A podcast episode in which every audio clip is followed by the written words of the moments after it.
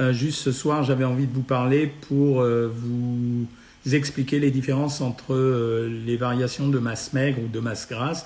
En fait, souvent, vous me demandez j'ai un poids X ou Y, et en fait, je comprends pas, je maigris pas, ou alors j'ai grossi et pourtant je vais mieux dans mon jean. En fait, le poids, ce qu'il faut essayer de comprendre, c'est que le poids, c'est la composante entre différentes masses. Ça regroupe la masse grasse, c'est-à-dire la graisse, les cellules de graisse, la masse maigre, la masse maigre, c'est essentiellement le muscle et l'eau et le poids des os. Et en fait, toutes ces masses, elles vont bouger euh, en alternant euh, les unes avec les autres. C'est comme ça que ça se passe régulièrement. Et euh, ce qui va se passer, c'est que de temps en temps, la masse maigre va baisser, notamment quand vous êtes au régime, et la masse, la pardon, la masse grasse va baisser et la masse maigre va augmenter. Donc le poids ne va pas varier. en réalité, vous avez perdu de la graisse, mais comme la masse musculaire ou l'eau ont été acquis en excès, eh bien ça s'équilibre sur la balance. Grosso modo, quand vous contrôlez votre alimentation, ce qui est important, c'est de perdre, perdre en, matière grasse. Ça veut dire euh, euh, les gens qui demandent à maigrir, en général, ils ne demandent pas simplement à maigrir avec le poids sur la balance, ils demandent à changer de silhouette, avoir un tour de taille qui est différent, avoir moins de graisse quelque part euh, sur les cuisses, sur les bras, etc. Et donc, c'est la priorité pour euh, un nutritionniste, c'est de s'intéresser à la masse maigre et à la masse grasse. C'est pour ça qu'aujourd'hui, on fait à tout le monde des impédances-métrie, parce que ça permet de vérifier avec l'impédance-métrie quelle est la variation qui s'est opérée sur la masse maigre ou sur la masse grasse. Donc je répète, vous avez trois composantes dans le poids. La masse maigre, qui est la masse musculaire, mais on doit incorporer l'eau à l'intérieur. La masse grasse, ce sont les cellules graisseuses, et euh, le poids des os. Assez curieusement, un squelette chez une femme, il est relativement petit, c'est entre 2,1 et 2,3 kg, et un squelette chez les hommes, c'est entre 3 kg et 3 kg 400. Ça étonne toujours les gens quand je dis ça, mais c'est exactement ça. Donc, euh, et par contre, la masse grasse chez les femmes, elle ne doit pas dépasser maximum 35%. Au-delà de 35%, il y a une inquiétude. Chez les hommes, c'est 25%. Et on peut abaisser jusqu'à 5% chez les, chez les hommes et jusqu'à 15% chez les femmes, étant entendu que les 5% chez les hommes, en général, ce sont euh, des gros athlètes.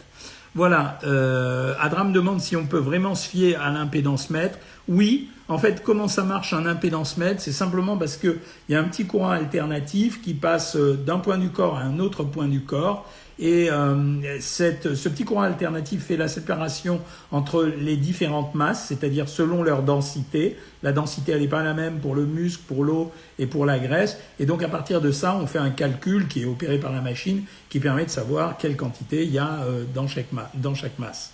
Euh, donc oui, un impédance mètre, ça a un peu de valeur.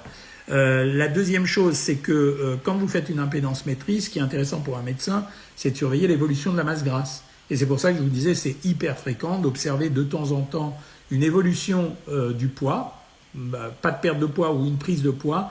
Et parallèlement à ça, quand vous avez la chance d'avoir une impédance métrie, ce qui va se passer, c'est que vous aurez à ce moment-là, vous allez voir réellement sur l'impédance mètre comment s'est fait la prise ou la perte de poids, si elle s'est faite au niveau des matières grasses ou si elle s'est faite ailleurs. Voilà ce que je voulais vous dire sur les masses grasses et les masses maigres. Et là maintenant, je vais essayer de répondre à vos questions. Euh, si vous en avez, évidemment, bien sûr. Alors, première question. Alors, attendez, je tape ça. C'est un peu, c'est bizarre d'ailleurs. Euh, sur Facebook, euh, ça marche pas tout le temps. Donc, ceux qui sont sur Instagram, prévenez, prévenez ceux qui sont sur Facebook de venir ici s'ils veulent poser des questions. Voilà, je réessaye encore, mais je suis pas sûr que ça marche. Alors, qui est-ce qui va entamer la première question? Je l'ai vu passer, mais euh, euh, je ne sais pas. Bonsoir les bien mangeuses et les bien mangeurs. J'adore les pieds et les oreilles de cochon. Est-ce que c'est très gras? Non, c'est essentiellement cartilagineux. C'est ça qui est assez bizarre. Ça veut dire que curieusement, il y a des produits comme les andouillettes, c'est un peu la même chose.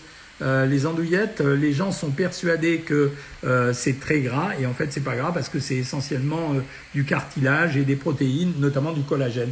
On parlera du collagène plus tard parce que je dois faire une vidéo spéciale là-dessus. que dire contre la rétention d'eau au complément alimentaire ne me soulage Alors la rétention d'eau, mes amis, c'est plusieurs choses. Ça peut être soit un trouble vasculaire, ça veut dire c'est les vaisseaux qui dérapent, vous avez une mauvaise circulation du sang, Ça peut être un excès de graisse. Donc dans ce cas-là, euh, pour accompagner les cellules de graisse, il y a un tissu interstitiel autour et on retient l'eau. Ça peut être également un une extrême consommation de sel ou un rein défaillant. Et dans ces cas-là, le traitement, en général, c'est soit de donner un diurétique, soit de donner des régimes sans sel.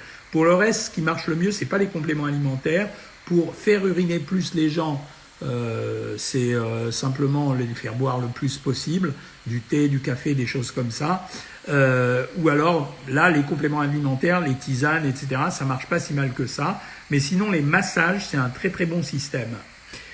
Euh, question suivante, les amis. Ben, il n'y en a pas trop. Ben, écoutez, ça tombe bien. Comme c'est le désordre sur Facebook, je vais arrêter ce soir.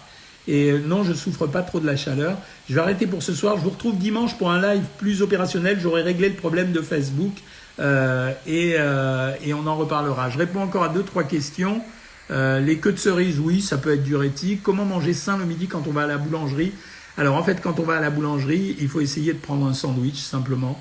Et euh, moi, la technique, elle est un peu sale. C'est, ça consiste à déshabiller le sandwich c'est-à-dire à prendre la moitié du sandwich parce que la plupart du temps ils mettent trop de pain et à enlever la face du sandwich où il y a des matières grasses. Sinon on demande les salades composées, on met la, on met la, comment s'appelle la sauce à part. Voilà, je vais arrêter parce que ça marche très mal de l'autre côté. Je vous dis à dimanche, dimanche 19h30, je serai là fidèle au poste et tout marchera. Salut tout le monde.